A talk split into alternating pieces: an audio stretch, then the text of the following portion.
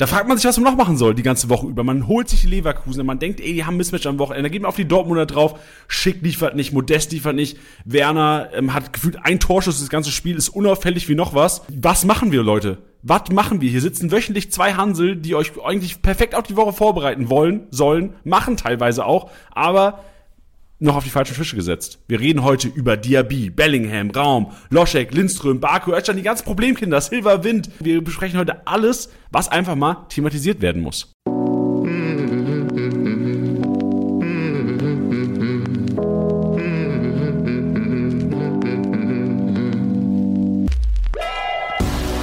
Spieltagssieger Besieger, der Kickbase Podcast. Deinen Hosts Titti und Janni. Powered by Tipico Sportwetten. Moin Leute, das ist Spieltagssieger Besieger mit Titti und Janni. Und nach dem doch sehr emotionalen Intro muss ich jetzt erstmal runterfahren. Mal bitte. Ich muss erstmal runterkommen von der Kiste. Ja, damit begrüße ich euch zu der neuen Episode Spieltagssieger Besieger. Und ich glaube, es war ein sehr spektakuläres Wochenende in jeglicher Hinsicht ich hatte vor dem Wochenende gesagt, ich wünsche mir weniger Unentschieden als im Verga also am zweiten Spieltag. Das habe ich bekommen, aber ich habe auch ähm, teilweise büßen müssen, weil schon viele Leistungsträger entweder nicht performt haben oder auch wieder nicht performt haben oder manche auch gar nicht gespielt. Deswegen äh, bin ich so ein bisschen, ja, auch ein bisschen genervt heute. Verstehe ich. Ich würde auch gerne starten einfach mal mit einem Gruß an alle Hörer, die nicht gemocht werden in ihrer Liga, weil sie mehr als zwei Bayern-Spieler haben, die gestartet haben am Wochenende. Ja, also das war wirklich äh, Wahnsinn, als ich gesehen habe, dass ähm, bei mir ein Davies nicht gespielt hat. Gut, Musiala war absehbar, da kann man dann auch nicht mehr handeln. Aber das hat mich schon sehr geärgert, muss ich ganz ehrlich sagen. Vor allem jetzt im Nachhinein, wenn man das gesehen hat, 7-0, die ganzen Punkte, die da gerasselt sind, als ob dann Musiala nicht auch ordentlich mitgemischt hätte. Äh, Davies genauso, ach, das, das ist dann, das ist dann ärgerlich. Sind das deine einzigen zwei Bayern-Spieler, die du besitzt? Über drei Ligen hinweg, Davies und Musiala, ja. Boah, das ist hart. Ja. Das ist hart. Bei mir ist, ich war enttäuscht, also ich bin in einer Liga Manet-Besitzer und in einer anderen Pavard, in einer anderen Gnabry. Also ich habe jeweils nur einen Bayern im Team, beziehungsweise ich habe es geschafft, mir wenigstens einen Bayern zu sichern. Das ist ja auch schon mal ja. eine Leistung dieses Jahr gefühlt, weil alle irgendwie auf die Bayern geiern. Und bei Pavard, ja, war, war in Ordnung, würde ich glaub, sagen. Das war so der Pavard, den man eigentlich kennt. Erster und zweiter Spieltag war, glaube ich, Ausnahmesituation. Darauf dürfen wir uns, liebe Pavard-Besitzer, glaube ich, nicht einstellen jedes Wochenende. Gnabry war halt geil. Also das hat, also erstmal mega Enttäuschung natürlich. Ich habe auch Sonntag früh sogar noch gelesen, der wäre gar nicht im Kader. Es hat irgendeine Seite hat es berichtet gehabt. War schon da schon ein bisschen, oh, komm, fuck it, Alter, was soll's. Dann ist halt nicht im Kader. Die Bayern werden schon schwer haben in Bochum. Und dann kommt er zum Glück noch rein, macht die Kiste und rettet den Spiel. Und Mané war halt auch, also nochmal wichtig, auch da, geil, dass wir es letzten Wochen auch gepriesen haben. Mané, Elverschütze, hat sich bestätigt.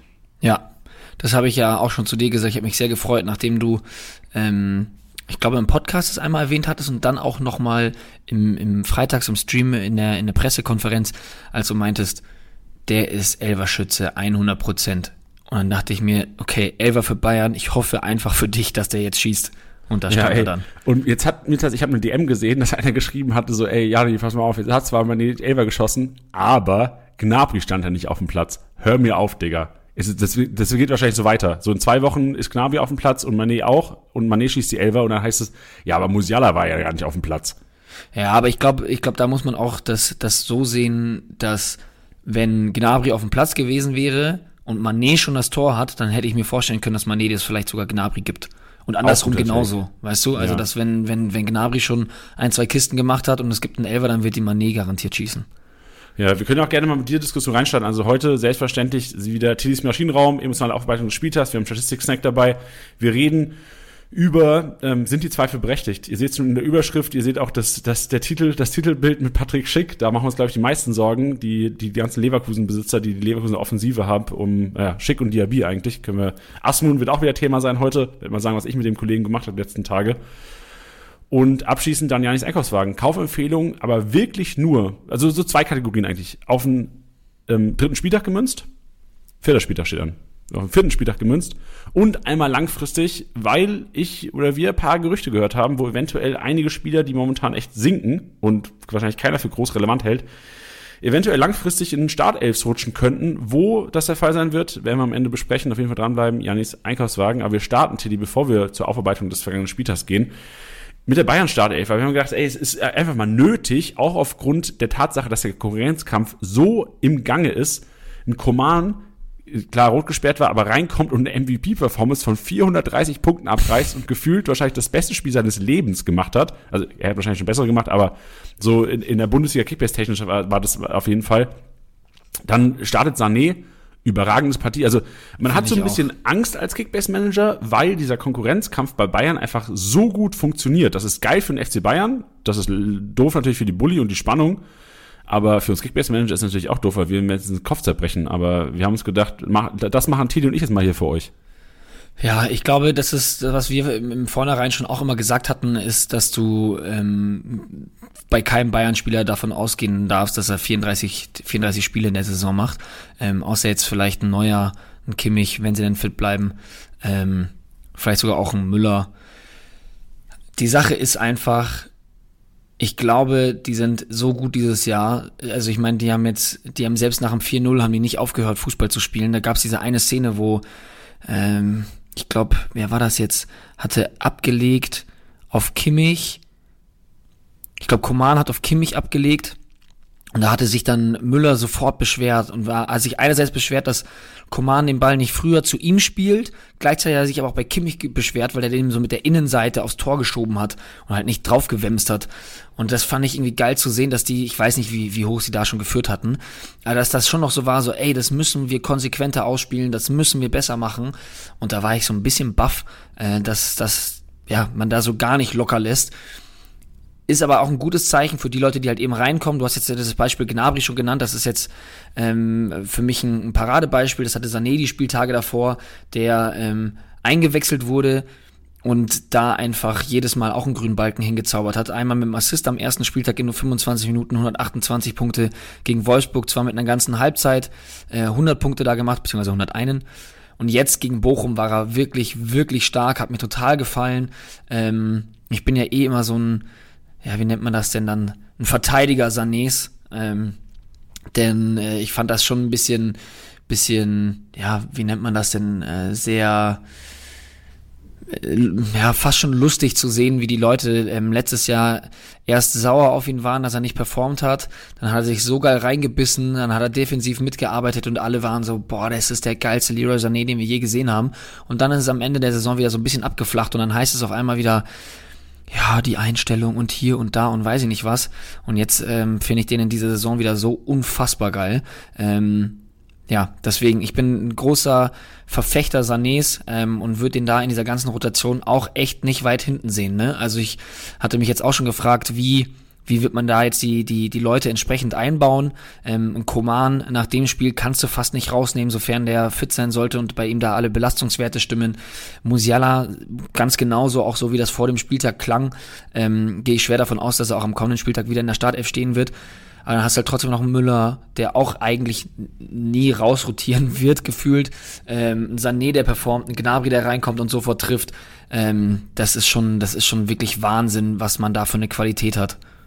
Ja, ich habe auch mal nachgefragt bei unseren beiden Experten. Wir hatten vor der Saison ja einen Vorbereitungspodcast mit Alex, der damals schon, da kann ich auch nochmal Props aussprechen, hier ähm, Sabitzer so Anprangern gestellt hat, also positiv hat gesagt, ihr Freunde, kauft den, kauft euch den Sabitzer, der wird diese Saison durchstarten und äh, genauso ist es gekommen. Also da nochmal das Shoutout in die Richtung und ähm, er ist der Meinung und das, das teile ich auch so ein bisschen. Also er hat gesagt, Nagelsmann schaut so, dass alle ähm, zwei von drei Spiele eigentlich in der Startelf stehen. Also du hast quasi diese Offensive Musiala, Coman, Müller, Mané, Gnabry, Sané.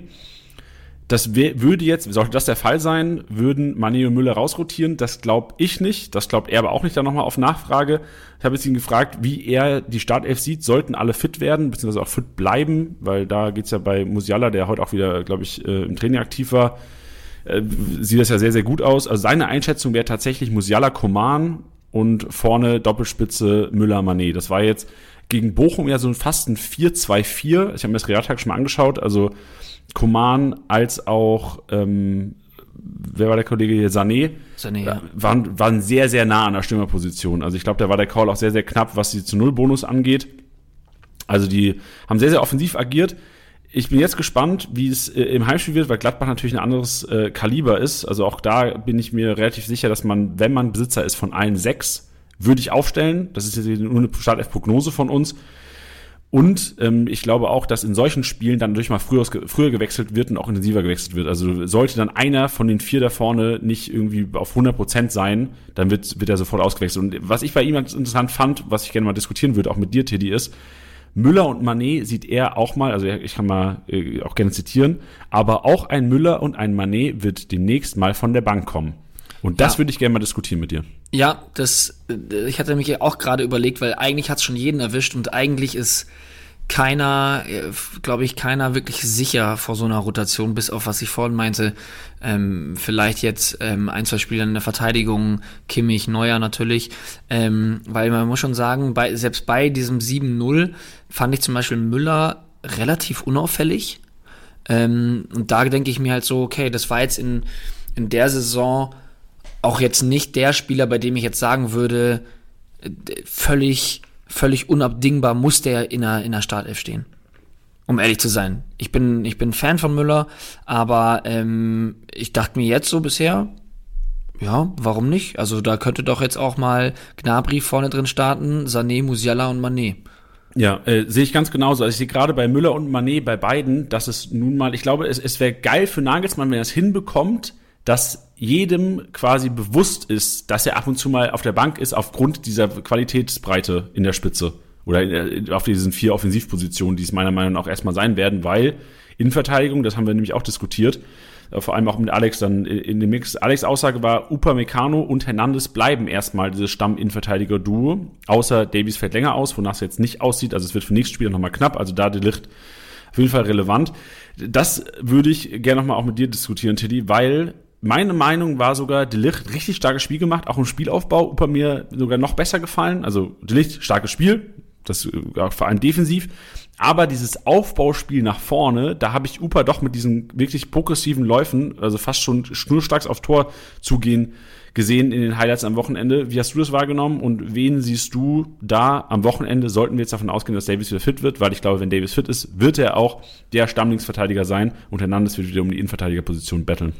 Ich glaube, es ist gerade genau das, was, also was, was Nagelsmann vor der, ähm, vor dem Spieltag auch gesagt hat. Das war lustigerweise in mehreren PKs, also nicht nur von den Bayern, sondern irgendwie auch bei Tedesco-Thema, äh, noch irgendwo, ist auch egal. Ähm, der Punkt war einfach nur, dass man gesagt hat, ähm, man entscheidet sich nicht gegen Spieler, sondern man entscheidet sich für Spieler, die, die einfach geil gearbeitet haben, die sich das verdienen. Ähm, für mich ist Delicht äh, absoluter Stammspieler. Ähm, jetzt nicht sofort ab dem nächsten Spieltag.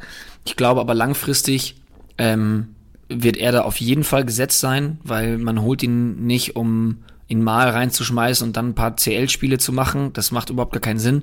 Ähm, aber ein Upamecano, was du gerade sagst, vor allem nach der letzten Saison, wo echt Böcke drin waren, ähm, wäre das meiner Meinung nach kontraproduktiv, ihn ähm, jetzt rauszunehmen und das wäre das falsche Zeichen ihm gegenüber. Man muss da natürlich auch immer bedenken, was man bei den Bayern hat. Es wird schon immer mal wieder eine Rotation geben, dass er mal ein Spiel vielleicht dann nicht macht. Aber ähm, ich glaube, es wäre jetzt nicht. Ich sag's so, wenn Upamecano jetzt am kommenden Spieltag nicht in der Startelf stehen sollte, dann hätte ich jetzt noch nicht so viel Panik, dass er die kommenden Spiele auch komplett auf der Bank sitzt. Das meine ich damit. Ähm, langfristig, wenn eine Viererkette gespielt wird, sehe ich allerdings Delicht und Hernandez in der Innenverteidigung. Puh, ja, also das, was, diese, also das, was für mich gerade ja. für Upamecano spricht, ist einfach die Form gerade. Ich glaube aber langfristig im, ja, in einem normalen Ablauf sage ich jetzt mal, dass wenn Upamecano seine Form verliert, was ich ihm nicht wünsche, ähm, dann könnte ich mir vorstellen, dass es Delicht und Hernandez in der, in der Viererkette machen. Puh, tricky. Vor allem, ich hatte auch die ganze Zeit im Kopf, also ich, in meinem Kopf war Hernandez Kopfball schwach, aber ist er ja gar nicht. Der ist, glaube ich, 1,84, 1,85 groß ich glaube, das war in meinem Kopf die ganze Zeit der, der, der äh, Tenor, im Grunde, dass Upamecano und Licht aufgrund der Kopfballstärke langfristig das Innenverteidiger-Duo geben werden. Aber es wird auch selten so sein, glaube ich, dass die Bayern sich krass hinten reinstellen müssen und da irgendwie alles rausklären müssen, dass dann Upamecano und Licht auch nötig wären von der Defensivleistung her. Also von daher, ich bin, ich bin echt gespannt. Ich sehe, also am Anfang der Saison war mir eigentlich relativ klar, dass Upamecano rausrotieren wird für mich ist es so fast einer der Gewinner der ersten zwei Spieltage oder der ersten drei Spieltage. Auch im, im, im Supercup ist die Sache ja echt gut gemacht. Also von daher, ich glaube, die Licht jetzt vorsichtig sein, weil klar, diese Punkte sehen jetzt sehr, sehr saftig aus an diesem Spieltag, aber ähm, da würde ich jetzt den Overpay nicht gerade mit zwei, drei Mio mehr ansetzen oder mit vier, fünf Mio mehr ansetzen. Aber klar, wenn ihr 18er Liga habt, dann ja, aber sonst unwahrscheinlich. Ja. Eine, eine Bayern-Diskussion war, glaube ich, nötig, gerade nach diesem 7-0 und ähm, jetzt noch eine kurze Einschätzung zu den nächsten beiden Spielen. Es geht jetzt ähm, für, für die Bayern gegen Gladbach. Danach wartet. Einen Moment, das kann ich auch ganz kurz mal kontrollieren. Weil die Gegner werden, glaube ich, nicht mehr leichter, als sie jetzt schon waren. Genau, also vor allem dann Pokalspiel auch, also unter der Woche gegen Viktoria Köln und dann Union Berlin, wo auch schon viele gescheitert sind, die Leipziger jetzt auch am Wochenende. Also zwei doch schwere Partien in dieser Form trotzdem All-Out Bayern, also heißt auch in der Championship, irgendwie versuchen drei Bayern reinzuzaubern, unter der Woche weiterhin die Bayern reinladen ins Team oder besteht auch die Gefahr, dass man echt Bayern gnadenlos overpaid und die teilweise Probleme bekommen könnten aufgrund mehr Rotation und jetzt wartet Gladbach mit formstärkste Mannschaft der, der Bundesliga und dann Union auswärts, da hat keine Mannschaft Bock drauf. Ja, das stimmt. Andererseits, glaube ich, sind es, äh, was man wahrscheinlich so oft auch schon gesagt hat, aber wahrscheinlich die stärksten Bayern, die wir in den letzten Jahren gesehen haben, oder? Ja, shit. Leider, also überleg dir mal. Man bräuchte zwei davon im Team. Überleg dir mal, ähm, äh, wie viele Tore waren es jetzt? 15 Tore in drei Spielen? Habe ich mich verrechnet? 14. 14. 15. Ge gefühlt 30, aber gefühlt 30. Rechte, ja. Einmal 6, einmal 2, einmal 7, 15. Ja, und vor allem guck dir mal auch die Kickbase-Punkte an. Das, das glaubt man gar nicht. Also Gladbach ist das zweitstärkste Team, was Kickbase-Punkte angeht. Und Gladbach hat 4073 Kickbase-Punkte, was schon, also wirklich nach drei Spieltagen sehr solide ist. Ja. Und Bayern hat einfach fast 3000 Kickbase-Punkte mehr. Also Bayern, die ganze Bayern-Mannschaft hat so viele Kickbase-Punkte wie, lass mich kurz rechnen, äh, wie Wolfsburg und Gladbach combined als ganzes Team. Und das ist ja, ja absolut krank. Bayern hat 6975 Kickbase-Punkte. Und ich glaube, spätestens diese Statistik sollte ein Manager bewusst machen, so wenn ihr keine Bayern-Spieler im Kader habt, ey, dann wartet vielleicht das Gladbach-Spiel noch ab, weil vielleicht gibt es da einen minimalen Dämpfer, was die Kickbase-Punkte angeht. Oder versucht jetzt schon, ihr braucht einen Bayern-Starter.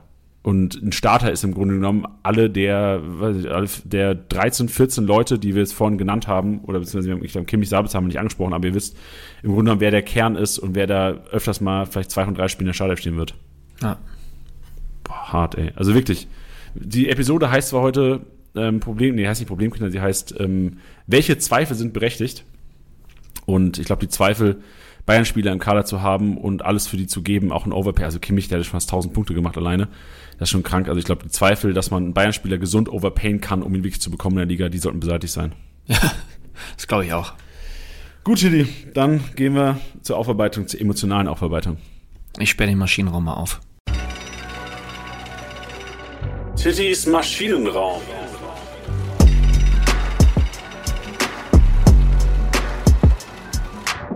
So, herzlich willkommen zu Tittys Maschinenraum, die emotionale Aufarbeitung des Spieltags. Und jetzt haben wir gerade so viel und so lange über die Bayern geredet, deswegen werde ich mich jetzt wahrscheinlich hier einfach mal ein bisschen ähm, kürzer fassen, beziehungsweise einfach ein bisschen Gas geben. Und fasse zwei Dinge einfach mal direkt zusammen. Denn äh, für mich ja, wer mich jetzt schon auch so ein bisschen kennt, ähm, ist für sowas ja immer schwer zu begeistern, auch wenn das vielleicht manchmal nur eine Momentaufnahme ist, vollkommen egal. Es sind zwei Hackentore am vergangenen äh, Spieltag gefallen, die sich zwar etwas unterschieden haben äh, in ihrer Art und Weise, aber Hackentor rein in Tittys Maschinenraum brauchen wir nicht drüber reden. Zum einen Baumgartner, ähm, der das ja technisch sehr anspruchsvoll macht und dann noch Demirovic, was dann äh, ja unfassbar gut äh, geendet ist, sagen wir es so. Ich weiß jetzt nicht, ob das so eins zu eins genauso geplant war. Als Stürmer stehst du da und denkst dir, okay, ich bringe das Ding Hauptsache irgendwie aufs Tor. Aber dass der Ball da den Bogen macht äh, und da hinten rein äh, segelt, ja, sieht unfassbar geil aus, macht super viel Spaß. Äh, musste man mal kurz jubeln, wa? Ich habe schon, ich habe in dem Moment gedacht, ach Gott, das wird, das wird dieses Maschinenraum. Aber muss ja auch, oder? Ja, ja klar. Wäre auch, wär auch unauthentisch, wenn nicht. Eben. Sehe ich auch so. Ähm, dann wieder ein bisschen verallgemeinernd oder zusammenfassend. Ich hätte am liebsten eigentlich alle Bremer reingeschmissen. Alle Bremer also, das ist wirklich komplett absurd gewesen. Es ist, also, es war komplett absurd. Dass die, also, ich meine, das ist ja historisch, das ist noch in der Bundesliga noch nie so passiert. Ähm, in der ganzen Historie. Aber die Mentalität zu haben, dann dann noch die, die Kiste zu machen, äh, also Wahnsinn. Und dann auch der, der ich nenne ihn jetzt mal Buckenen. Ich habe ihm hab vier verschiedene ähm, Aussprachen von seinem Nachnamen gehört. Ich sag mal Buckenen. Ähm, wie der dieses Außenrisstor dann auch noch macht, ähm, zum, zum 1 zu 2. Also, Wahnsinn.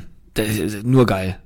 Boah, wäre ich gerne, in diesem Moment wäre ich gerne, und ihr, ihr wisst, ich liebe den FCK, ich werde niemals Fan von einem Verein sein, aber in diesem Moment wäre ich gerne Bremen-Fan im Auswärtsblock gewesen. Alter. Wirklich, in diesen zehn Minuten, das, das vergisst kein Bremen-Fan, wahrscheinlich auf der ganzen Welt, aber vor allem, wenn du im Stadion warst, das wirst, das wirst du irgendwann den Enkelkindern erzählen. Das ist eine Geschichte, also der, unfassbar. Also das ist Fußball, das ist das Geile am Fußball und dass Bremen das schafft, mit, mit den letzten drei, vier Monaten, also Bremen-Fans, die, die werden also auf der Arbeit heute sitzen, wenn die einen langweiligen Bürojob haben, das ist den Schnuppe heute. Ja. Also ich will mir nur mal vorstellen, äh, wie das bei denen ausgesehen hat auf der Heimfahrt. Was meinst du, was da los war? Boah, ich wäre nicht heimgefahren. Also unfassbar. So, ich, das sind solche Spiele, Tilly, ich glaube, du kennst auch, du bist ja auch ab und zu mal auswärts unterwegs mit 1860.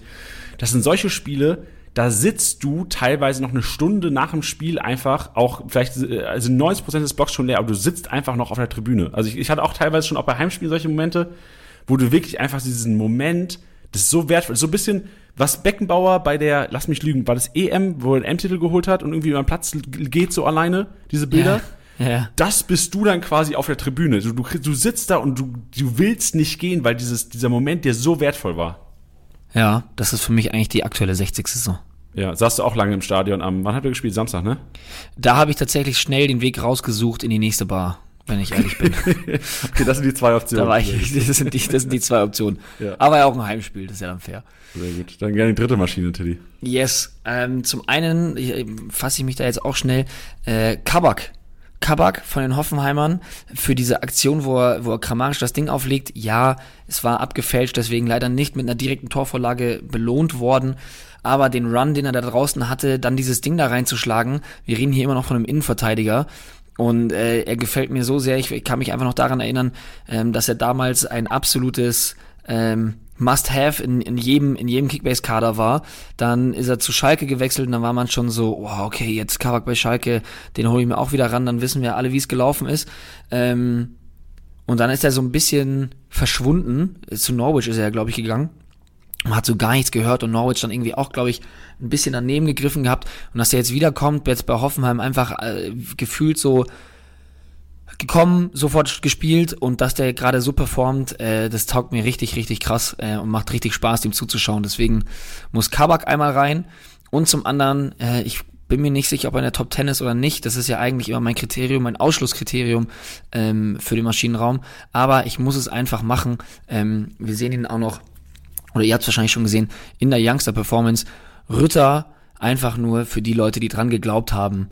Das muss einfach, äh, in diesem Zuge liebe Grüße an äh, David und Antonia, die, mit denen habe ich am Samstag das verfolgt. Die haben ihn beide vor dem Spieltag noch verkauft. Ähm, ich habe an ihn geglaubt und habe es denen ein bisschen unter die Nase reiben können für so sechs Stunden. Ähm, deswegen muss der auch einfach erwähnt werden, weil ich freue mich für alle, die dran geglaubt haben.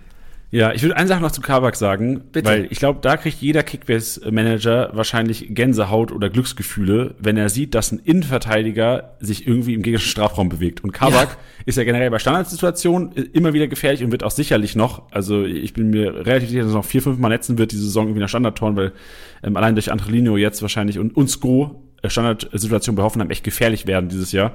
Kabak da riesen Upside und wenn er sogar neben den Standardsituationen noch einfach irgendwelche Offensivläufe über die rechte Seite macht, wenn Sko in die Mitte zieht, so das ist, das ist Sex pur auf Kickbase-Level, wirklich. Ja, und das schreibe ich sofort. Das hat so ein bisschen was von Mavropanos Hinrunde letzter Saison. Boah, schieb, Junge, schieb mich an, sagt Titti. Ja, Äh, und Augsburg nächster Gegner, daheim. ja, Junge, Osan Kabak, gib mir die 200. ja. Geil, Mann. Deswegen, ich würde es dann dabei auch direkt be- belassen, weil wir haben noch so viel auf unserem Zettel. Ähm, deswegen würde ich den Maschinenraum einfach wieder abschließen. Lass abschließen und wir schließen direkt den nächsten ähm, Raum auf, der aber kein Maschinenraum ist, sondern da gibt's nur Snacks. Das ist eine Snackmaschine. Statistik-Snack.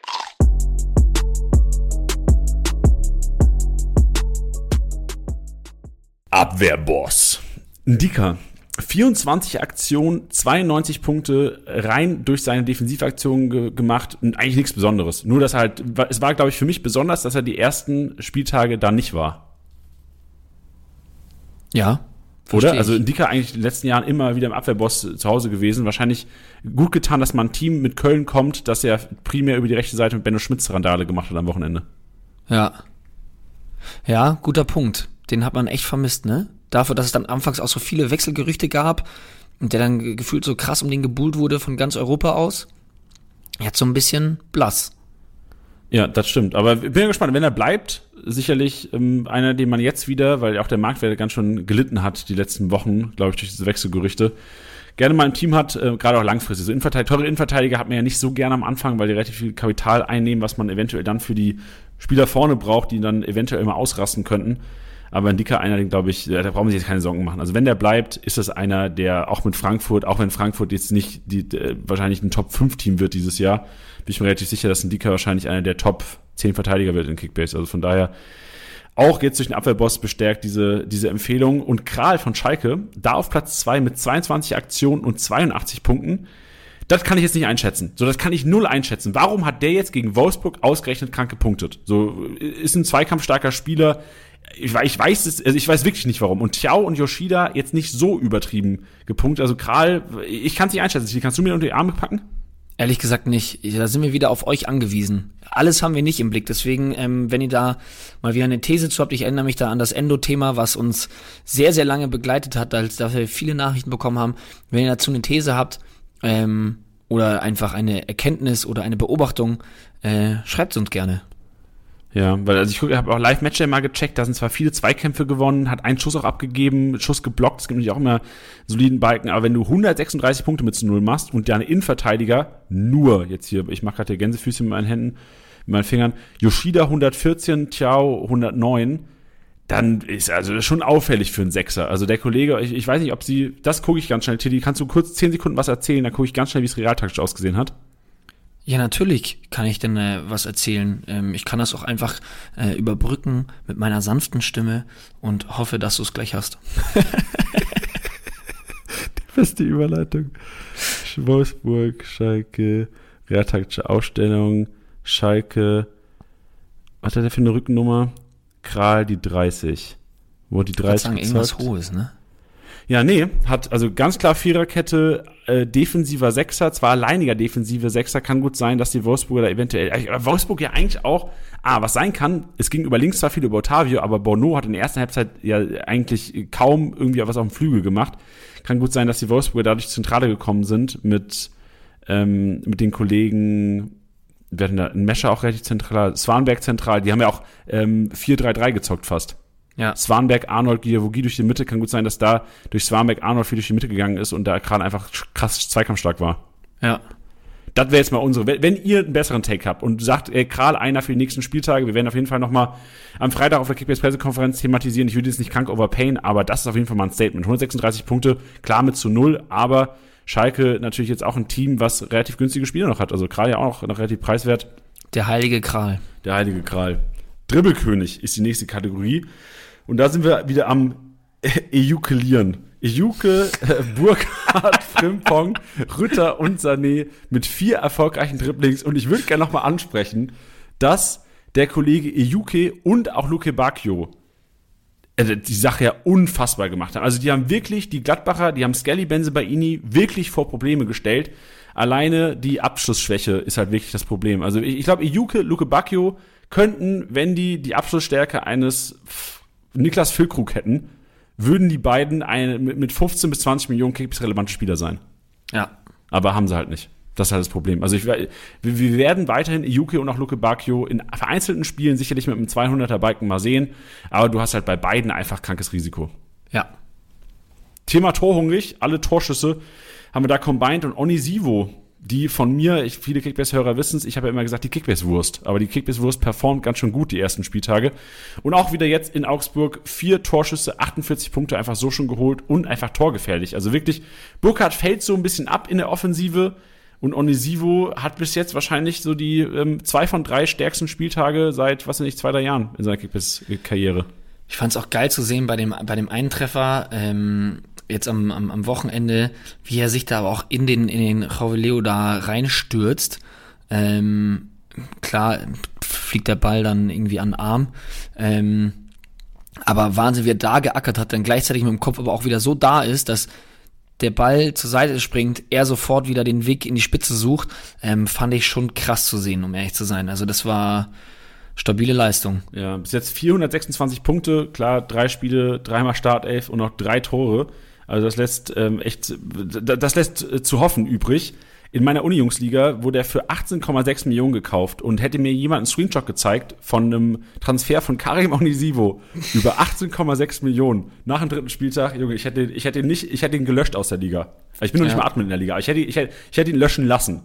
Aber jetzt ähm, anscheinend wirklich seine 18 Millionen wert, wenn Mainz weiter so macht. Also jetzt kommt Leverkusen.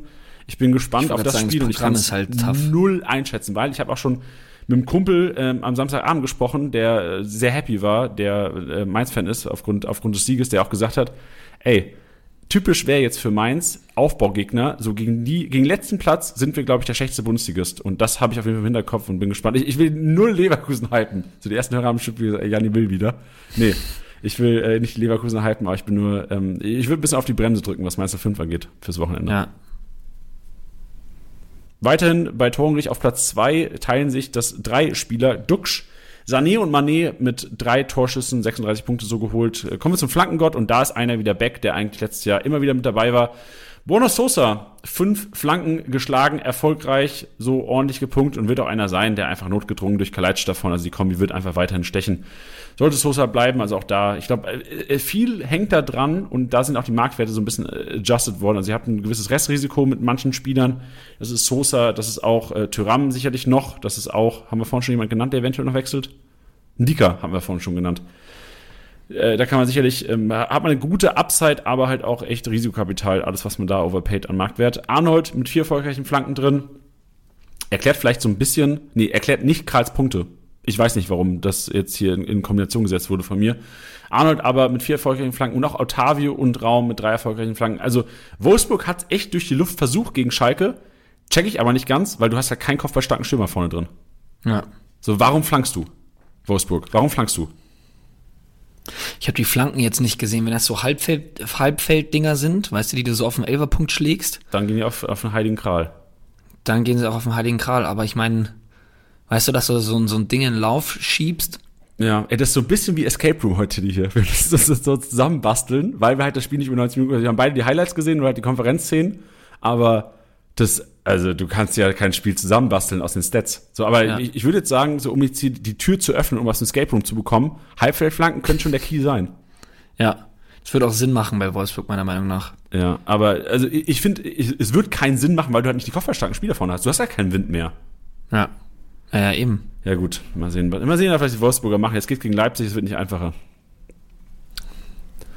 die Leute, die jetzt kommen, die bräuchten die Wolfsburger mal. Ähm, einen davon haben sie zwar, aber der steht auf der 6 und zwar Thema Lufthoheit. Grigoric und Giavogi, die Luft-Zweikampfstärksten Spieler des Spieltags, acht erfolgreiche Luftkampf-Zweikämpfe gewonnen.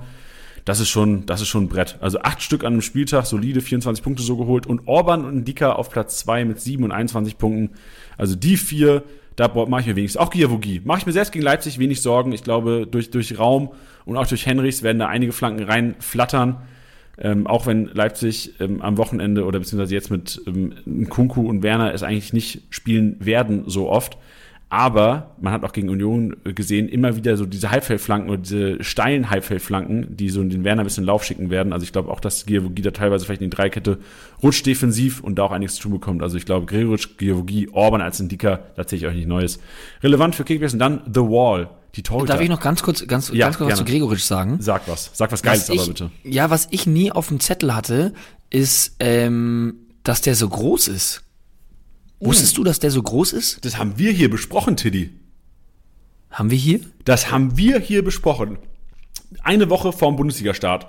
Nach dem Spiel Lautern äh, gegen Freiburg im Pokal haben wir hier gesessen an dem Montag. Bin ich mir relativ sicher. Bin ich mir zu 92 Prozent sicher. Okay, also ich habe gar keine Erinnerung dran und war so überrascht nach dem Dortmund-Spiel, aber ich glaube eher, dass ich vertraue deinem Gedächtnis mehr als meinem. Boah, wir haben aber auch du durchaus ähm, wahrscheinlich Alkohol konsumiert die letzten Wochen, die eventuell auch zum Sterben von Gehirnzellen geführt haben. Nein. Gut. The Wall. Christensen ist The Wall mal wieder. Also ich glaube, wir hatten nach dem ersten Spieltag, jetzt kommen wieder meine Gehirnzellen. Ich glaube, wir hatten ihn am ersten Spieltag auch als The Wall hier 115 Rohpunkte gemacht als Keeper. Da auch, ich glaube, zwei erfolgreiche äh, Großchancen vereitet dabei gewesen. Elver gehalten, eh krank an diesem. Also Castells ja auch. Wollen wir ein bisschen ganz kurz nochmal reden, wie Castells einfach back-to-back Elver hält genau, also wie Terodde auch erstmal back-to-back denselben schwachen Elber schießt und dann. Also das ist doch, also das kannst du doch keinem erzählen eigentlich, oder? Ich glaube, das war umgedrehte Psychologie. Terodde dachte, der denkt jetzt, ich will das nochmal machen. Der, der denkt jetzt, ah, ich, ich, will, ich, ich, ich will das quasi erfolgreich machen und schießt nicht nochmal diesen schwachen Elver. Er hat's getan. Ja, aber einen schwachen Elfer zu schießen ist doch eigentlich nie eine Option. Ja, oder? ich meine, Vor allem, wenn du ihn nicht ausguckst, weißt du, wenn du das wie Neymar machst Ja, und das Ding einschiebst, während der, der, der Keeper schon am Fliegen ist, okay. Aber ähm, also das äh, gar kein Verständnis für. Vor allem auch bei so einem bei so einem Stürmertypen, wo ich mir denke, okay, wenn du den ersten schon so schwach schießt, dann musst du den zweiten da so in die Maschen nageln, dass gar nichts mehr geht. Dass das so wie bei den Superkickers damals, ähm, dass er rotiert hinten. dass drin. er noch, genau, hinten drin. Geil. Ja, es ist wirklich so. War wohl nicht. Manets Elfer war übrigens auch schwach geschossen, aber halt wenigstens kraftvoll und ausgeguckt ein bisschen. Ja, und die Sache am Ende ist halt, er trifft halt. Ja. So. Gut, weitere The Wallkeeper, die ordentlich roh gepunktet haben, Flecken Neuer auch 90 Punkte diesmal, also auch er hatte einiges zu tun.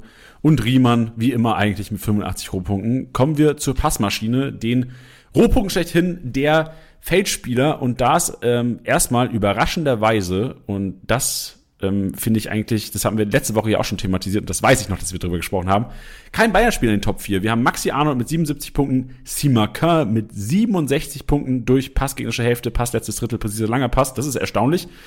Also Orban mit 58, also Simakin, gerade die rechte Seite, äh, versteht man eigentlich, eigentlich dachte man so, boah, Raum Guardiol, das wird ein Dreamteam, aber tatsächlich Simakin und Henrichs, die haben ordentlich äh, Punkte gesammelt in der gegnerischen Hälfte und auch Ito ist drin. Auch da überraschenderweise vor Mafropanos, was das Aufschlussspiel angeht. Also ich glaube, Ito ist einer, sollte sich Stuttgart ein bisschen fangen die nächsten Wochen und da noch mal ein paar Spiele vielleicht auch mal zu Null spielen, könnte Ito einer sein, den wir vielleicht auch mal in der Top 11 sehen. Thema. Geile These. Ja, geil, oder? Ja, geil. Und auch abschlussstark, haben wir letztes Mal auch schon gesehen, der hat auch, glaube ich, zwei Kisten gemacht. Kommen wir zum Kreativzentrum und er wurde vermisst in der Paschmaschine, weil die Bayern, das hatten wir, das hatten wir nämlich genau gesagt, wie letzte Woche so, dieses progressive, schnelle Spiel so sehr innehaben, dass dieses Handballspiel, was Bayern durchaus letzten ähm, Wochen, oder in den letzten Wochen nicht mehr, aber letzten Jahre öfters mal gemacht haben, was so krank zu Rohpunkten geführt hat von Kimmich, Goretzka, Davies, Pavard und Co. Das ist jetzt eher so das, das Spiel nach vorne, was aber Kimmichs Punkten durchaus gut tut, weil er ist einfach trotzdem so der offensivere Sechser dieses Jahr. Ich habe auch realtaktisch gesehen, durchaus so 15 bis 20 Meter vor einem Sabitzer sogar realtaktisch. Also Kimmich einer, den man da fast schon ähm, als, als, als Achter sehen kann dieses Jahr bei den Bayern. Mit sechs Aktionen 50 Punkten so geholt und Koman mit fünf Aktionen 45 Punkten zeigt auch mal wieder, die Bayern regieren das Kreativzentrum und werden so dieses Jahr wahrscheinlich, sehr, sehr wahrscheinlich auch wieder das Kickbase-stärkste Team sein, was diese Kategorie angeht. Ja. Bevor wir jetzt zu unserem Hauptthema kommen, zu welche Zweifel sind berechtigt, möchten wir euch noch sagen, Manscaped, da sind keine Zweifel berechtigt, denn ihr könnt mit dem Code Kickbase20 20% auf den kompletten Einkauf sparen. Und Manscaped, Tilly, da klingelt es bei dir wahrscheinlich, oder? Weil ich habe hier nämlich stehen. Wir wurden hier, wir, wir, ich habe hier stehen, ich würde es gerne mal vorlesen. Dazu sollte noch gesagt werden, dass die Sachen auch richtig stark aussehen. Titi hat letztes Jahr bereits den Nasenhaartrimmer getestet. Wie war's denn? Ja, das ist geil, dass das äh, drinsteht, weil ich musste sehr lachen, weil ich hatte doch diese Instagram-Story gemacht ähm, und hatte eben von Manscaped einen Nasenhaartrimmer unter anderem geschickt bekommen, den ich dann ähm, für äh, Anschauungszwecke in dieser Story halt eben benutzt hatte. Und ähm, ich das weiß jetzt nicht, wie lange das her ist, bestimmt schon ein Jahr. Der ist schon noch im Gebrauch. Das ist stark, ja. Und ich, also ich, wir haben ja damals, ich glaube, es war echt so vor einem Jahr ungefähr, auch Produkte zugeschickt bekommen. Und ich muss auch sagen, ich nutze heute immer noch die Produkte von Manscaped und bin echt sehr, sehr zufrieden damit. Und ähm, von daher, also wirklich diese 20 Prozent lohnen sich wirklich. Ähm, damit könnt ihr ordentlich sparen. Und Kickbase 20, wie gesagt, der Code. Und in den Shownotes findet ihr auch einen direkten Link zu Manscaped. Perfekt. Und jetzt kommen wir zu den Zweifeln. So, so, so sicher, wie wir uns bei Manscaped waren, so unsicher sind wir uns bei den Spielern, die jetzt kommen, weil die werden auch teilweise ähm, getrimmt oder abrasiert von, äh, von Kickbase-Mannschaften. Ich habe schon teilweise gesehen in den Ligen, wo wir zocken, auch Tilly, da wurden teilweise schon Spieler verkauft von jetzt sogar. Also ähm, bin gespannt. Also Diaby wurde in meiner Uni, von dem Kollegen, der jetzt Unisivo geholt hat, der hat Diaby verkauft letzte Woche. Also da, das war auch mal ein Statement ähm, und deswegen gilt es jetzt mal. Wir haben das Ganze so in zwei Kategorien aufgeteilt. Einmal die Stürmer, die einfach keine Rohpunkte holen und jetzt ähm, auch nicht so stark treffen. Deswegen werden wir die einmal diskutieren. Und dann einmal so das Topic zur Erwartung, Fragezeichen, weil wir doch aus einige Spiele hatten, die echten Marktwert hatten, wo wir wissen, dass viele Kickbase-Manager darauf geil waren vor der Saison, weil der Marktwert ordentlich hochgetrieben wurde, dadurch, dass er nun mal gekauft wurde vom Markt. Also das gilt es zu diskutieren, Teddy. Wir starten aber mit den Stürmern ohne Rohpunkte und da gilt es einfach, den Stürmer, der wahrscheinlich die größte Enttäuschung ausgelöst hat bis jetzt in der Kickbase-Manager-Welt, Patrick Schick zu thematisieren. Ja, ich glaube, da fließen jetzt gerade schon eine, einige Tränen, ähm, wenn dieser Name erwähnt wird. Ich bin immer, also ich, ich, ich habe immer zwei Ansichten. Zum einen bin ich so, okay, die haben den also Leverkusen hat den womöglich schlechtesten Start erwischt, äh, den man sich hätte aussuchen können. DFB-Pokal ausgeschieden, ähm, dann drei Spiele in Folge verloren. Ähm, ja, so startet man nicht gerne in eine Bundesliga-Saison rein. Was wir alle aber natürlich gemerkt und gesehen haben, ist, dass Leverkusen ja trotzdem Chancen hatte über alle drei Spieltage. Ähm, dass wenn man sagt, naja gut, wenn er da ein Ding reinmurmelt, dann ist da schon wieder ein grüner Balken drin. Ähm, allerdings bin ich auf der anderen Seite immer an dem Punkt, dass ich sage, das habe ich auch schon mal gesagt, es sind jetzt auch erst drei Spieltage, deswegen einerseits keine Panik, aber andererseits, man muss sich jetzt hier auch mal so einen Trend angucken. Ne? Also ähm, mein Beispiel war ja damals Wolfsburg, als man, glaube ich, groß mit denen gerechnet hatte. Und dann ging es in den ersten Spieltagen schon echt super daneben und dann ist es irgendwann so, okay, wie lange hält man die denn? Wie lange hält man die denn? Und wenn du das jetzt noch ein paar Wochen machst, kann das halt auch in die Hose gehen. Die werden irgendwann auf jeden Fall wieder zu ihrer Form finden, die werden wieder Tore machen, das wird ein Diaby auch machen. Die Frage ist halt nur gerade, für den Marktwert, für den Preis, was kriegst du gerade noch? Und wenn ich einen adäquaten Ersatz hätte, würde, wäre ich sogar an dem Punkt zu sagen, jetzt austauschen. Ja, weil das Geld ist einfach zu wichtig auch am Anfang. Also du verlierst genau. wirklich, genau. je nachdem, also es, wie würdest du es denn machen, wenn du jetzt ein Manager wärst, der beispielsweise 50 Millionen für den auf den Tisch gelegt hat, was ja durchaus auch realistisch war am Anfang der Saison, würdest du jetzt einen sauren Affen beißen und wahrscheinlich auch den Shit deiner Liga so ein bisschen taken, weil du weißt, wenn ich ihn jetzt irgendwie für mit 9 Millionen Verlust verkaufe, dann bekomme ich Shit, aber ähm, bin dann auch so ein bisschen über meinen Stolz gegangen. Ja, ich, also du musst jetzt schauen, dass du die Punkte rankriegst. Ähm, deswegen, wenn du da jetzt dann 10 Millionen Verlust machst, aber ähm, weiß ich nicht, ähm, die Chance hast, vielleicht einen Musiala noch zu kriegen, der jetzt irgendwie in der letzten Woche bei vielen Leuten noch abgelaufen ist. Ähm, vielleicht, vielleicht kommt ja auch sogar noch ein Spieler in die Bundesliga. Ähm, vielleicht ein Werner schwirrt noch irgendwo rum. Ähm, also ich bin auch noch ganz überrascht, was für, was für große Namen bei mir in allen drei Ligen immer mal wieder auftauchen. Ähm, dann würde ich das auf jeden Fall machen, weil ich merke, dass in einer Liga, da habe ich in den ersten drei Spieltagen so daneben gegriffen. Ähm, da liege ich jetzt schon irgendwie über 1000 Punkte hinter dem ersten, wo ich mir denke, okay, das kann ich mir eigentlich jetzt fast schon abschminken, weil da habe ich einfach den Start komplett verpasst und das ist so, so, so, so wichtig. Ähm, allerdings möchte ich da noch eine Sache sagen was man jetzt auch nicht vergessen darf. Mal gucken, wie jetzt so diese Woche abläuft und der nächste Spieltag, weil ich weiß jetzt nicht, wie man zu Seoane steht, ob man da vielleicht sagt, nach den letzten vier Spielen und dem Kader, den man ja eigentlich hat, vor allem wenn man das Potenzial auch letztes Jahr gesehen hat, ob er da vielleicht der Trainerstuhl ein wenig wackelt. Ja, ich glaube, also ich habe mir das Leverkusen-Spiel auch nochmal in den detaillierten Highlights, ich glaube, es gibt auch so eine 10 bis 12 Minuten Version auf ja. YouTube immer, angeschaut und für mich war schon klar, also einmal, dir fehlt dieser Zehner, also Asmoon kann auf keinen Fall diese Zehner-Position ausfüllen, so wie sie halt Wirtz ausgeführt hat. Und ich glaube, wenn dieser Zehner wieder da ist, der auch mal so eins gegen eins Duell gewinnt, das ist nämlich zurzeit nur Diaby, der halt wirklich wie außen kommt. Und der, also Diaby und äh, Frimpong sind gefühlt die einzigen, die mal wirklich ein 1 gegen 1 Duell erfolgreich bestreiten können. So wie ich die einfach mal einen Gegner stehen lassen können. Das, das fehlt halt so ein bisschen in der Zentrale. Und deswegen, also ich glaube, ich, ich sehe nicht, dass sich zeitnah ändert.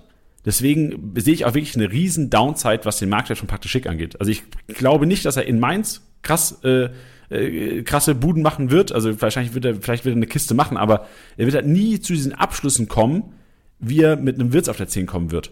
Und das wird danach gegen Freiburg genauso sein. Also genauso sein. Also die Defensive von Mainz und Freiburg unfassbar stabil dieses Jahr. Mainz daheim ja so, so oder so stabil. Ähm, vergesst jetzt, was ich vorhin gesagt habe, dass Mainz eigentlich der typische Aufbaugegner ist. Ja, das kann passieren. Die, die, die sind nicht die konstantesten. Aber die Defensive ist es nun mal. Also ähm, von daher, ich, ich sehe echt so ein bisschen schwarz für Patrick Schick. Also ich hatte gedacht, jetzt im Heimspiel gegen Hoffenheim, äh, da habe ich gedacht, ist Safe-Explosion. Das habe ich auch letzte Woche auf YouTube gesagt, in unserem äh, Donnerstags äh, habe ich auch gesagt, ey, Schick oder Diaby, auf jeden Fall trifft einer davon. So keiner hat getroffen, weil einfach die Chancen auch gar nicht so, so da waren gegen die Hoffenheimer. Also ich habe dieses eine Ding von, von Schick im Kopf, wo, wo Asmund den Asmund stark geklärt hat. Aber sonst ja. äh, gab es da auch irgendwie keine krassen hundertprozentigen gefühlt. Ja. Also ich sehe echt, also ich, ich habe echt Sorgen und ich bin froh, dass ich kein Schickbesitzer bin. Aber ähm, da, da gibt es sicherlich genug da draußen von denen. Ich glaube, man ist da deswegen ja auch so so so hart in den Worten, sage ich jetzt mal, ähm, weil er war für mich auf jeden Fall Kandidat für Torschützenkönig dieses Jahr. Ähm, ja. Aber es läuft einfach nicht und das ist muss man müsst ihr jetzt auch für euch entscheiden, ob ihr jetzt sagt, okay, ich mache mir jetzt keine Panik nach dem dritten Spieltag oder ihr seid jetzt da, dass ihr sagt so, hey, ich brauche jetzt Punkte, ich brauche jetzt ähm, da die Spieler, die, die, die performen und ich brauche da keine Wundertüte. Ähm, das müsst ihr dann am Ende entscheiden. Ne? Ich will immer nur früh genug gesagt haben, hey, passt, schaut euch die Trends an von den Mannschaften, von den Ergebnissen, von den Spielen.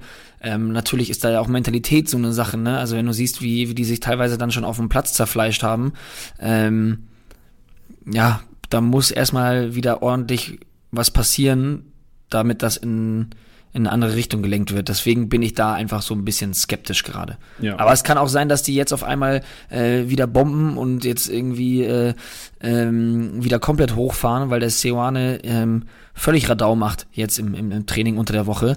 Und dann sagen wir alle, ja gut, jetzt hat Teddy aber ein bisschen, bisschen sehr viel Furore gemacht in der, in der Folge davor. Es ist reine Prävention. Ich will es euch früh genug gesagt haben. Ja, und ich glaube, nach drei Spieltagen kannst du auch mal eine Tendenz abgeben. Also nach drei Spielen Eben, kann man eine ja. Empfehlung abgeben. Äh, wir haben letzte Woche auch gesagt, nach einem Spieltag oder ein Spiel sollte nicht eine Meinung über einen Spieler beeinflussen. Ja. Genau, ich glaube, Best Case ist jetzt, wir können über Timo Werner sprechen. So, Timo ja. Werner, ich glaube, dieses Spiel gegen Union, bei Union Berlin spielst du einfach nicht gerne. Da werden es auch die Bayern schwer haben. In zwei Wochen ja. bin ich mir relativ sicher, so stabil wie die stehen, so krank, also wirklich mit den Fans im Rücken, sehr, sehr unangenehm. Und ich glaube, Timo Werners Auftreten darfst du jetzt, also vor allem Kickbase, Timo, Timo Werners Kickbase-Punkte, darfst du nicht überbewerten. Timo Werner weiterhin, also meine ganz klare Empfehlung, halten, wenn ihr ihn habt, kaufen, wenn er auf dem Markt ist. Wirklich. Also Timo Werner, Leipzig generell, die Offensive, die werden zu Abschlüssen kommen. Olmo und Kunku Werner, für mich das Trio, was da auch echt langfristig wahrscheinlich 90 Prozent der Spiele machen werden und 90 Prozent der Startelf stehen werden. Also von daher würde ich Timo Werner weiterhin ähm, empfehlen, einzupacken. Ja, sehe ich ganz also, genauso. Genau, ja. Sehe ich ganz genauso. Ähm, der wird auch zu seinen Chancen kommen. Ich erinnere mich da an den, an den Pfostentreffer. Ähm, der wird da auf seine Tore kommen. Aber auch da ähm, nochmal der Hinweis, scrollt mal ein bisschen durch das Spielerprofil ähm, ihr werdet auch sehen, es wird immer Spiele geben, wo der sehr maue Punkte macht, weil, deswegen ist er in dieser Kategorie, er ist nicht der Rohpunkter, das ist er auch nicht geworden in der Zeit, wo er jetzt nicht in der Bundesliga war. Ähm, das ist auch nicht das, was er jetzt aktuell zeigt. Deswegen ist das für mich eher die Kategorie keine Panik, weil halt das Team dahinter auch eigentlich so stark ist, dass man sagt, okay, der wird äh, auf jeden Fall auf seine Punkte kommen. Ja, wie sieht es mit Modest aus? Modest macht jetzt auch schon teilweise Sorgen. Echt auch nicht so gut angebunden im Spiel der Dortmunder. Klar, Zielspieler Nummer eins. Gab jetzt nicht so viele Abschlüsse, auch gegen Bremen einfach. Also Dortmund wirklich ungefährlich. Ähm, äh, ich glaube, wer hat's gesagt? Hessisch hat's, glaube ich, gesagt. So, wir haben verdient verloren. Hast du schon mal einen Trainer gehört, der 2-0 bis zu 8, bis zu, was war das, 86. geführt hat, 3-2 verloren und dann gesagt hat, ey, wir haben verdient verloren. So, also der Spielverlauf spricht, glaube ich, für sich. Und auch die, die Leistung der Dortmund hat mich echt ein bisschen, ein bisschen zum Nachdenken gebracht. Ja, ich meine, wir hatten das ja schon ähm, gegen, gegen Freiburg gesagt gehabt, dass dass man jetzt gucken muss, wie, wie, es, wie, wie es sich verhält, wie sich auch die Mannschaft verhält. Ähm, das hatten wir damals auch gesagt. Jetzt müssen wir mal gucken, der war so kurz da, wie sie das Spiel auf ihn zuschneiden und ob sie es auf ihn zuschneiden. Ich hatte jetzt ehrlich gesagt nicht so das Gefühl, ähm, also auch unabhängig jetzt einfach nur von dem Endergebnis, sondern auch einfach vom Spielverlauf, hatte ich jetzt nicht das Gefühl, als hätte man ihn jetzt da ähm, sichtlich äh, eingebunden oder da irgendwie ähm, irgendwas auf ihn angepasst. Deswegen bin ich da weiterhin skeptisch. Ich bin trotzdem immer noch der Meinung, dass er garantiert ähm, seine Buden machen wird. Aber ähm, ich glaube, gerade für den aktuellen Marktwert ah, habe ich, hab ich immer mehr Kopfschmerzen. Ich war anfangs, als er gekommen ist, war ich erstmal, okay, der wird seine Buden machen, einfach nur, weil Dortmund so ein starkes Team ist. Die haben jetzt so einen breiten Kader. Da wird äh, mal von außen einer durch, äh, durchbrechen, ihm das Ding reinlegen, aus fünf Metern, Modest schiebt ein. Da sehe ich ihn total. Aber es ist jetzt nicht das Spiel, dass ich sage, okay, alles ist auf ihn zugeschnitten und der wird jetzt ähm, so viele Kisten wie letztes Jahr machen. Ja, ich bin immer gespannt. Also wenn Malen und Adiemi wieder hundertprozentig fit sind, glaube ich schon, dass da auch mehr Abschlüsse kommen. Aber jetzt zur Zeit, ich kann mir gut vorstellen, dass der Kollege jetzt auch ähm, anfangen wird zu sinken, die Tage, also wahrscheinlich heute Abend schon. Und dann muss sich auch Leute entscheiden. Aber für 31 Millionen ähm, sicherlich einer, weil Dortmund einfach auch Tor machen wird, der auch langfristig wieder ähm, äh, treffen wird. Aber bei allen genannten, also bei Schick, Modest, Werner, wir würden vielleicht auch noch ähm, Manet und äh, Kolomani, können wir auch gleich noch drüber schnacken. Ich glaube, müssen allen bewusst sein, gerade jetzt nach der Erfahrung von drei Spieltagen, das werden keine Rohpunkter-Stürmer sein. Die müssen Tore machen, um zu punkten. Klar, Manet wahrscheinlich die besten Punkte, besten Chancen, da gut zu punkten. Aber um das Ganze mal zu ranken, wahrscheinlich würde ich es ranken, Manet, Werner und dann schick Modest sogar fast auf einer Linie, deswegen schick auch zu teuer, aber ah, trotzdem schick wahrscheinlich noch drei, vier Mio over Modest.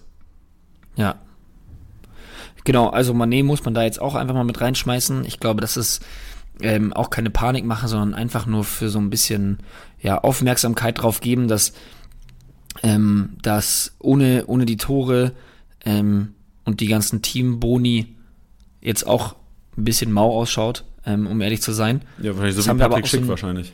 Genau, das haben wir aber so ein bisschen erwartet. Ähm, und das wird es da auch immer wieder geben, dass es Spiele gibt, wenn er nicht trifft, ähm, dass ihr euch da ein bisschen ärgert. Aber ich glaube, deswegen keine Panik mache. Der wird seine Spiele haben, so wie jetzt gegen, gegen Bochum, wo der ein, zwei Tore macht. Ähm, und dann seid ihr da auch einfach fein raus, sage ich jetzt mal. Ähm, und du hast ihn auch noch angesprochen, Kodo Muani, ein äh, Spieler, der mir super, super gut gefällt. Man muss da aber auch fairerweise sagen, ähm, mit einem Tor gegen die Bayern, gut, klar, das hat man noch 6-1 verloren und da hat er auch nur 45 Minuten gespielt. Ähm, aber auch das, die, die komplette, ähm, das komplette Spiel gegen Hertha nur in Anführungsstrichen 124 Punkten trotz Assist ähm, und jetzt in 82 Minuten ähm, aktuelle 20 Punkte. Also da ist auch einfach die Awareness, hey, wenn der nicht trifft, dann ähm, würde ich ein bisschen aufpassen. Und im Gegensatz zu Manet ist es jetzt nicht so, dass ich ihn jetzt jeden Spieltag auf der Torschützenliste erwarte. Ja, verstehe. Ich hatte auch so ein bisschen, ich habe ein bisschen Realtag auch mal angeschaut bei den Frankfurtern, hat so ein bisschen Doppelspitze gezockt. Ja. Ähm, mit Borre finde ich ganz interessant. Also da ist auch die Position, wo ich ihn eigentlich haben will als Kickbase Manager. Halt, weil der Abschluss kommt, du hast halt Mario Götze, der auch echt stark gespielt hat, meiner Meinung nach, echt gute Pässe gegeben hat. Also ich bin mir sicher, dass ähm, Borre als auch Kolomoani sicherlich noch gut punkten werden. Die Frage wird nur sein, dass du halt wahrscheinlich eine Rotationsgefahr hast mit, mit Alario. Ich glaube, der ist auch erst für Kolomoani gekommen, wenn ich es richtig im Kopf habe. Ja, ich glaube Nee, Ali Du ist gekommen, aber zu, nee, genau. Alario ist für Borre gekommen und Ali Du für Moani und dann Systemumstellung. Aber ja, muss man, muss man beobachten. Ähm, der einzige Upside für Kolomoani sehe ich halt dadurch, dass Mario Götze echt gute Ansätze gezeigt hat am Wochenende. Und ich glaube, auch da werden wir langfristig sicherlich mal ab und zu einen Ausraster sehen von Mario Götze. Ja. Gut, dann zu denen, wo wir vielleicht zu hohe Erwartungen hatten. Ja, die hatten wahrscheinlich auch bei Schick, aber es gibt einige, wo wir am Anfang schon so, Diaby Bellingham waren wir uns schon relativ früh einig, dass die zu teuer sind. Und jetzt sieht man so ein bisschen, Thema Bellingham. Ich check nicht, warum der nicht mehr die Rohpunkte holt vom letzten Jahr. Ja, es ist halt, gut, ich meine jetzt irgendwie gegen, gegen Bremen sahen da alle ähm, nicht gut aus. Aber ich meine, so erster Spieltag 153, zweiter 120 das ist schon schwer in Ordnung. Ich finde, der hat ja sonst auch nicht viel mehr geholt. Ähm, ich bin ja stolzer Bellingham-Besitzer gewesen in den, in den letzten Spielzeiten. Ähm, und deswegen ist ja das, was wir auch immer gesagt haben, der ist halt einfach immer noch zu teuer und der steigt ja auch die ganze Zeit. Ähm, der ist ein unfassbarer Fußballer und der ist im echten Leben sein Geld wert, aber in Bezug auf Kickbase-Punkte ist er meiner Meinung nach einfach weiterhin keine 46 Millionen wert. 46, also ich weiß immer nicht, was man. So ich weiß halt immer nicht, was man sich halt von dem halt erwartet, weil ja, diese 114 Durchschnittspunkte vom letzten Jahr, die sehe ich auch dieses Jahr wieder, aber ist die Frage ist halt, ob man dafür halt so viel Geld ausgeben möchte. Ja, stimmt, eigentlich, der hat 111er Schnitt hat er auch jetzt. Also da wird sich wahrscheinlich nicht viel dran verändern. Also wirklich. Nee. Also das ist echt, das, das ist enttäuschend, obwohl er dasselbe Jahr, wie letztes Jahr abruft anscheinend, abruft anscheinend von den Zahlen. Total. Und der ist halt nicht der Goalgetter. Deswegen, das ist, da sehe ich ihn auch in Zukunft nicht, um ehrlich zu sein, weil das ist nicht seine Aufgabe. Klar ist der im 1 gegen 1 super stark, der ist technisch gut, ähm, ja, technisch gut, der ist überragend, ähm, aber er ist halt nicht der Goalgetter. Yes. Und ich, das wird er in dieser Saison auch nicht mehr, meiner Meinung nach.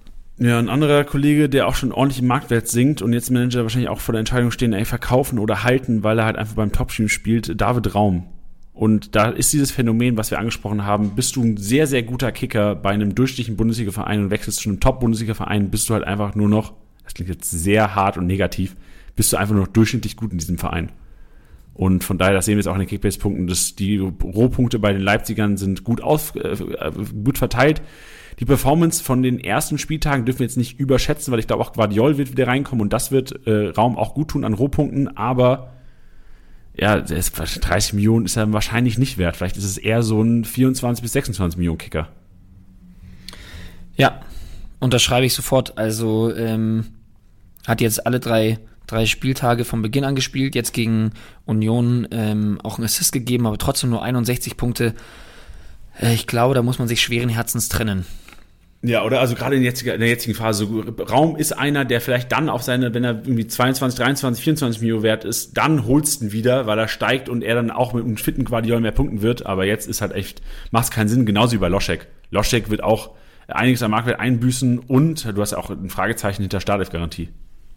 Ja, sehe ich auch so. Und es war jetzt auch ähm, bis jetzt zum Beispiel auf die auf die Dortmund-Partie, wo er, wo er nicht gut bei Kickbase gepunktet hat, aber da, wo wir auch gesagt haben, hey, der hat so viel mehr Dampf gemacht als, als ein Bellarabi und da war da viel auffälliger, ähm, kam da jetzt wenig, meiner Meinung nach, ähm, über die letzten zwei Spieltage.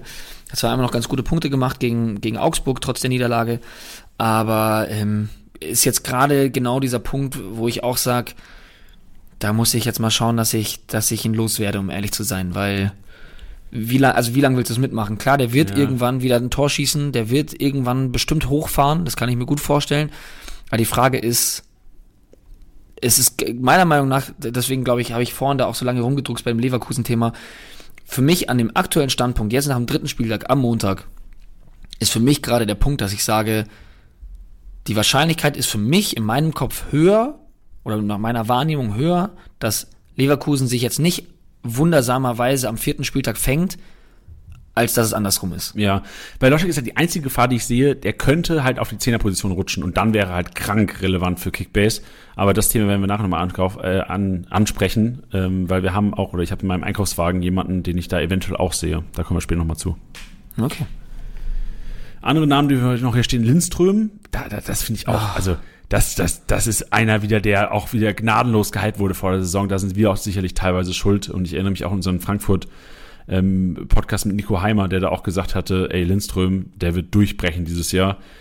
Bis jetzt ausgeblieben, sehe aber trotzdem bei ihm halt weiterhin Spielzeit und wahrscheinlich auch einer der gesetztesten in der Offensive. Trotzdem, was Kickbase-Punkte angeht, sehe ich halt allgemein Frankfurt dieses Jahr nicht die als relevanteste Truppe. Du, auch durch Spielstil. Also wirklich, Innenverteidiger-Trio macht Sinn, sonst spielst also wir haben jetzt Vierkette gestockt am Wochenende. Ist auch interessant mit Jakic als RV. Aber sonst ähm, die Innenverteidiger eher relevant als da irgendwelche Flitzer in der Offensive. Ja. Leider, leider. schade drum. Lindström wäre so ein geiler Kicker, wenn er mal richtig geil kicken würde. Geile These. der, der ist gut, ja. Der gefällt mir auch. Ja, oh Mann. Ey, das Siegtor ist meist das Entscheidende. Der Marktwert auch, der ist, also minus 16 Punkte, Digga. Ja, es ist. What you doing, Jesper? Es ist eine Vollkatastrophe. Und ich, ich, ich traue mich nicht, ihn zu verkaufen, aber. Hast du ihn bei uns in der Liga oder wo, wo hast du ihn? Nee, bei, bei meinen Fußballjungs habe ich ja. ja. Ja, das ist, hast du Scheiße am Schuh, hast du Scheiße am Team, im Team auch gefühlt. Ja. Thema Scheiße im, äh, Scheiße nicht in der Startelf. Riedle Baku, am Wochenende nicht gestartet. Dann reingekommen, auch einer, wo Kickbase Manager sicherlich Sorgen haben und auch zu Recht. Ich habe ähm, gehört, dass Leipzig angefragt hat bei Wolfsburg für Riedle Baku und ähm, könnte vielleicht sogar noch gehen. Auch das Thema greife ich noch im Einkaufswagen auf, weil der Backup könnte dann relevant werden. Also Riedle Baku für mich auch einer, selbst wenn er zu Leipzig gehen sollte, erstmal Downside für Henrichs und auch Downside wahrscheinlich für seine Spielzeit, weil das wird eine Rotation wahrscheinlich dann auf der, auf der rechten Schienenspielerposition. Ja, ich bin auch gespannt. Also eben hat jetzt ähm, ja nicht gespielt. Ich glaube, wir, wir alle wissen auch, ähm, wissen auch warum. Aber ähm, ja, ich die, die Sache ist, ich, ich erinnere mich an eine Zeit, da hat er auch ein, also da hat er auch nicht Startelf gespielt, und da wurde das auch gesagt, dass das ein Denkzettel extra für ihn ist. Danach ist er nochmal wieder richtig wiedergekommen. Ist ja auch ein kluger Junge, ähm, so, so wie ich ihn einschätzen kann. Ähm, ja, und, und der ist einfach ein richtig, richtig guter Fußballer und ich glaube, dass das mental dann einfach passen muss, ähm, weil der hat ja auch Bock auf Fußball spielen und das ist dann immer so ein bisschen dieses Ding, wo ich auch so sag, ah Mann, da muss man sich halt irgendwie rausholen. Das ist halt einfach eine Sache, das haben wir bei vielen Fußballern schon gesehen, manche reden da sehr offen drüber, ähm, bei manchen kann man das dann einfach nur beobachten, ist einfach, dass man sagt, es, man kann nie sagen, wann man aus diesem Loch rauskommt. Ne? Also das, da gibt's dann irgendwie mal einen Trigger, vielleicht brauchst du einfach auch mal einen Glücksmoment, ja, dass du da irgendwie mal aus 30 Metern abziehst und das Ding schlägt geil ein. Ähm, irgendwas außerhalb der Norm, sage ich jetzt mal.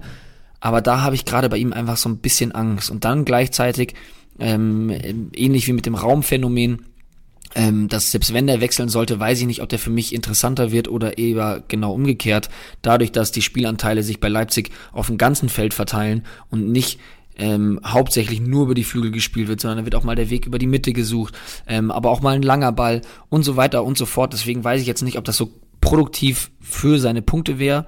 Ähm, deswegen da auch würde ich gerade leider schweren Herzens auch sagen, würde ich loswerden.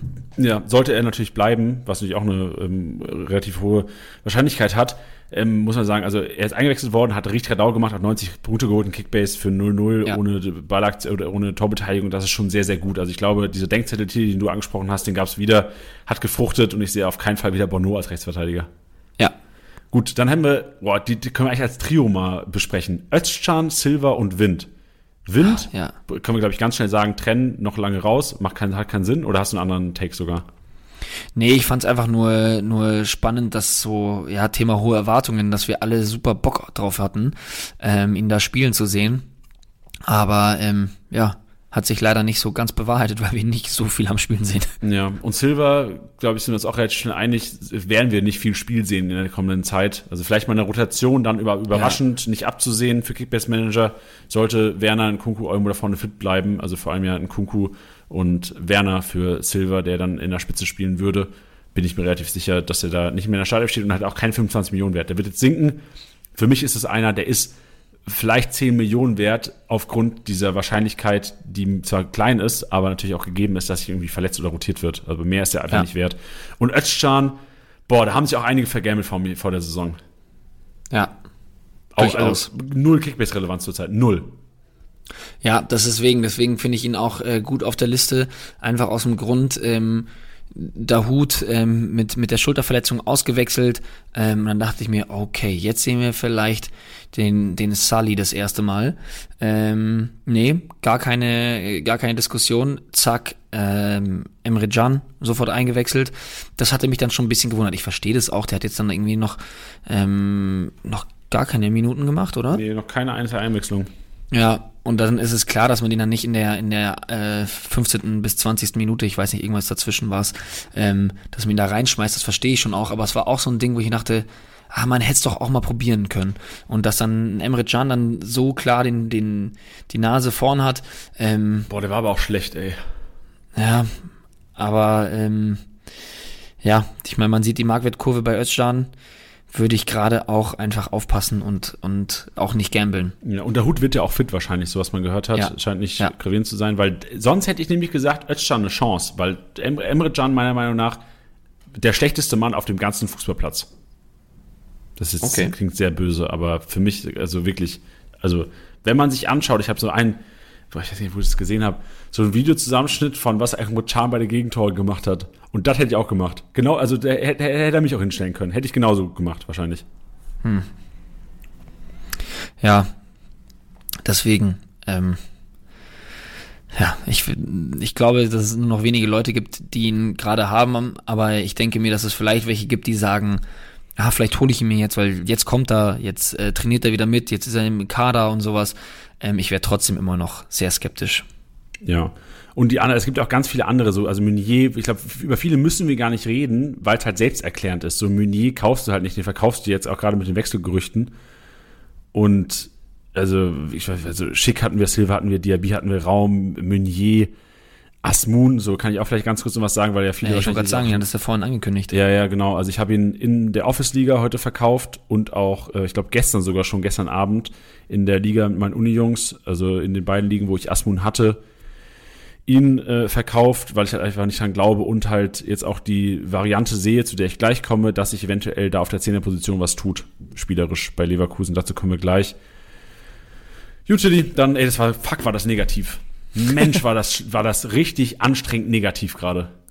Ja, es ist, es ist, glaube ich, für unser, für unser, äh, für unseren Stil ungewohnt, aber ich glaube, es ist super relevant, einfach gerade nach dem dritten Spieltag jetzt vielleicht mal zu sagen, wo hau ich wen weg. Ähm, da muss man so rigoros sein. Ja, da muss man so rigoros sein und so hart sein ähm, und das Geschäft sehen. Und jetzt ab geht's. Jetzt geht's nämlich zum Einkaufswagen. Endlich mal wird positive Vibes hier reinbringen. Lass shoppen gehen. Let's go! Jannis Einkaufswagen.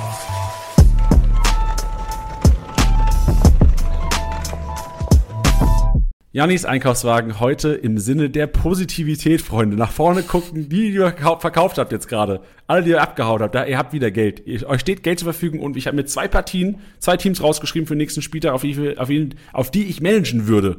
Mir eventuell ein, zwei Leute ins Team holen würde, das ist zu einem Freiburg und Hoffenheim. Relativ einfache Heimspiele stehen vor der Brust und bei Freiburg habe ich mir mal die Defensive angeschaut. Ähm, Günther, äh, Lienhardt, äh, Ginter und Sedia.